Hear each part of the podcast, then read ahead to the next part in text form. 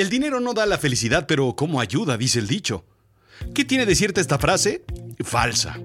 Bueno, falsa creo yo, pero yo qué sé de la vida. Mejor dime tú, ¿cómo es la felicidad en tiempos de pandemia? La realidad es la verdad, lo efectivo y con valor práctico, en contraposición con lo fantástico e ilusorio. Lo absurdo es extravagante, irregular, irracional, disparatado, puesto a la razón, chocante y contradictorio. Bienvenido a Azul Chiclamino. La realidad de lo absurdo.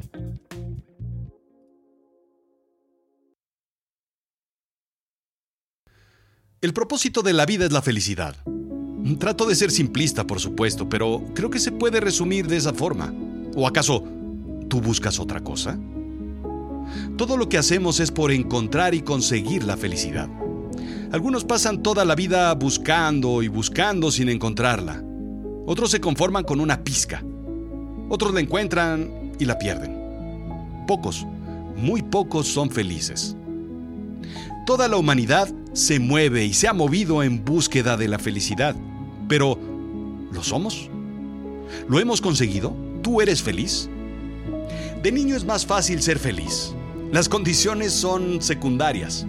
Siempre hay una razón para sonreír, para divertirse, para imaginar, para ser feliz. De grande nos complicamos. Los problemas de los grandes se nos vienen encima y conforme crecemos somos cada vez menos y menos y menos felices. ¿Cuántas veces al día has sentido esa felicidad? A ver, cuéntalas. Déjame plantearte este problema. Hace unos meses tenías la felicidad en tus manos. O como mariposa en el parque, corrías detrás de ella con una red y... ¡Ay, se te fue! Casi la tenías hasta que tropezaste y la dejaste ir. Te tropezaste con un... sí, con un coronavirus. Hoy no eres tan feliz como lo eras hace unos meses. ¿O me equivoco? Hace unos meses eras más feliz. Hace unos meses tenías más dinero en la bolsa, tenías más pelo en la cabeza, pero esa es otra historia. Antes eras más feliz. ¿Se te escapó la felicidad? Todos perdimos algo en estos últimos 12 meses o más. Libertades y movilidad, contacto humano, seres queridos, por supuesto. Viajes, ¿cómo extraño yo los viajes? El consumo, compras menos y parte de tu infelicidad se lo atribuyes a las compras. ¿No te habías dado cuenta de qué tanto de tu felicidad la sostenía el gasto? Consumir sin necesidad. Bueno, claro que necesitabas, necesitabas gastar para tener y así ser. Ser feliz me refiero. Hemos cedido poco a poco libertades y se las hemos entregado, sí, al gobierno, a Netflix, a nuestras cuatro paredes muchas de esas libertades no regresarán porque no nos las regresarán o porque no las queremos de vuelta. Perdimos trabajos y por supuesto ingresos. Pero todo ello se llevó nuestra felicidad.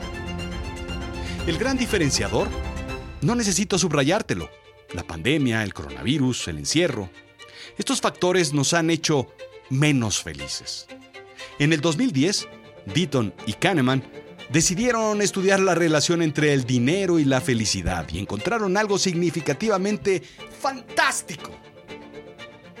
Bueno, a mí me parece fantástico, pero sobre todo me gusta decir fantástico. Si puedo resumir años de research en una frase, te diría, el dinero no necesariamente compra la felicidad, pero menos dinero se asocia con un dolor emocional. O sea, en términos generales el dinero no te va a hacer más feliz, pero sí te la vas a pasar mejor. Es algo que siempre, siempre se discute durante una comida entre amigos o durante un desayuno con la tía Maruca. Si tu abuelo no hubiera perdido la fábrica, seríamos felices. Siempre me dice justificando su infelicidad.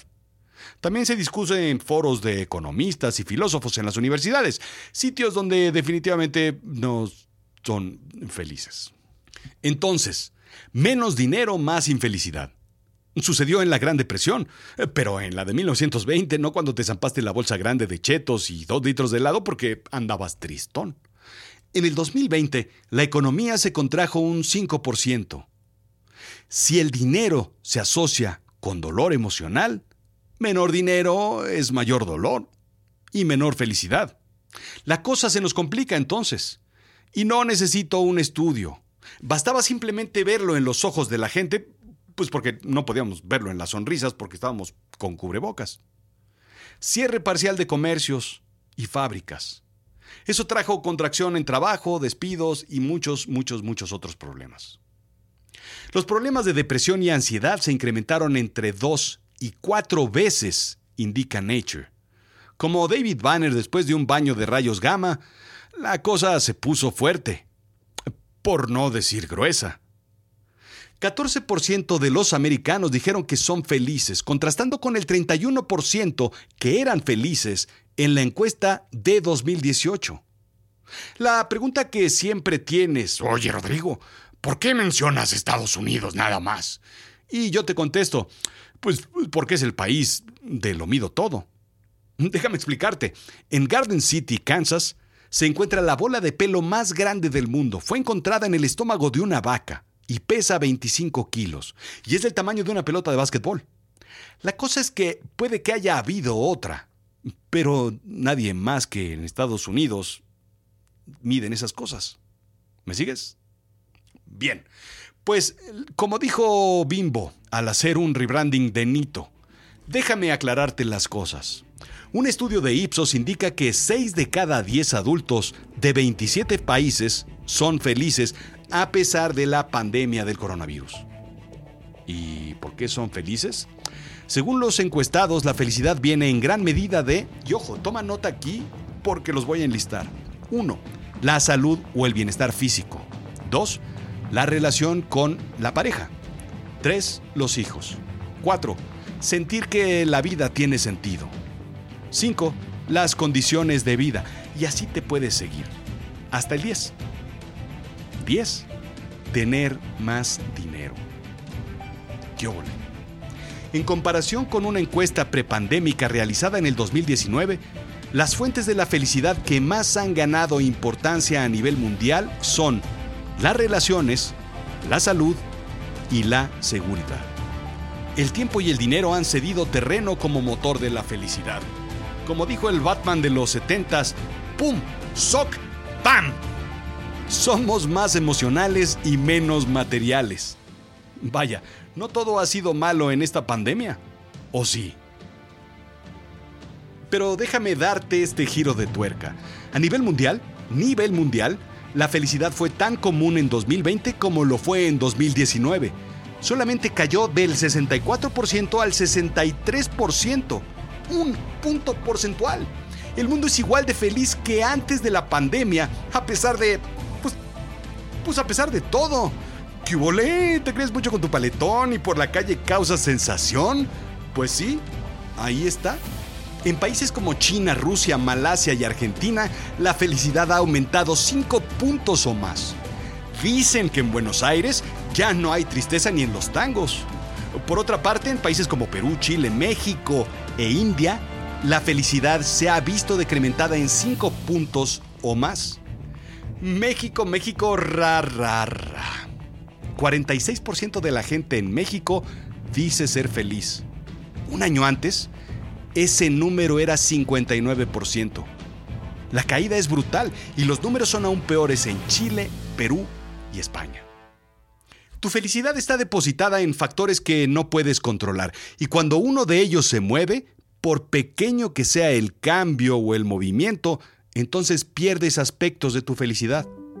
No eres infeliz por el coronavirus, por la pandemia, por el encierro. Dejaste de ser feliz cuando todo cambió, cuando tu mundo se movió, cuando ya no pudiste tener control de las cosas y te dijeron qué tenías que hacer. Cuando no había un nuevo manual de las nuevas reglas del nuevo mundo, te enojaste muchísimo y giraste tu sonrisa. Las cosas no son lo que eran y no es que hayas sido mucho más feliz como las cosas eran antes. No te hagas, pero al menos eras semifeliz. Te la pasabas bien y ya sabías por dónde venían los golpes de la vida. Ahora no. Tuviste que tirar tus planes a la basura, cambiar el plan, moverte, quién sabe a dónde, y todo porque algo cambió. Tu mundo se movió y dejaste de controlar las cosas. Ahora no hay forma de tener control y eso, eso te molesta. En fin, no sabes responder a este nuevo mundo. No eres feliz porque la vida no está sucediendo como querías, como esperabas o como buscabas. Solamente sabes responder perdiendo tu felicidad y enojándote, frustrándote o siendo infeliz. El concepto de felicidad ha cambiado en estos últimos meses. El valor de la vida es distinto. Objetivos, necesidades, prioridades.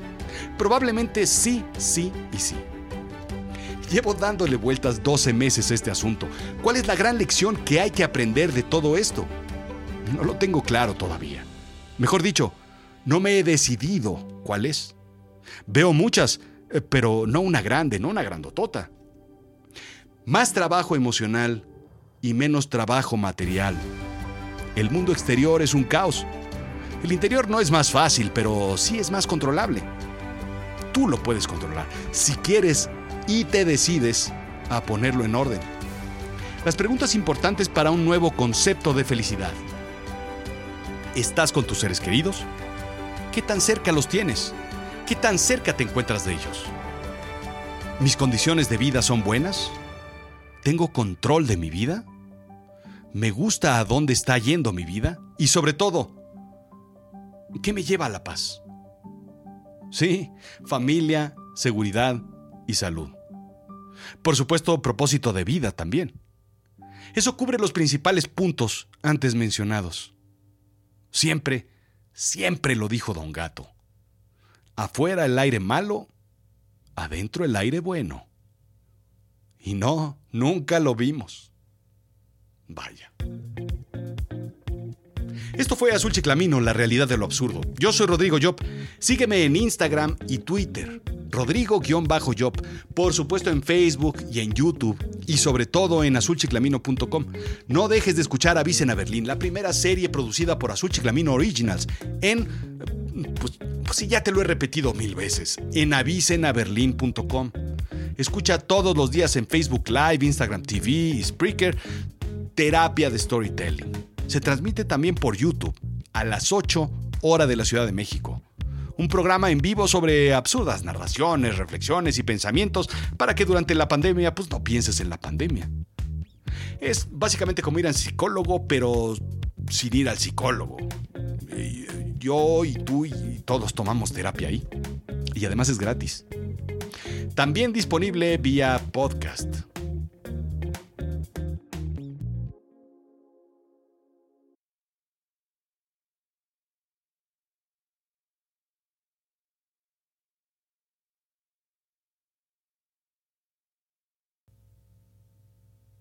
Gracias.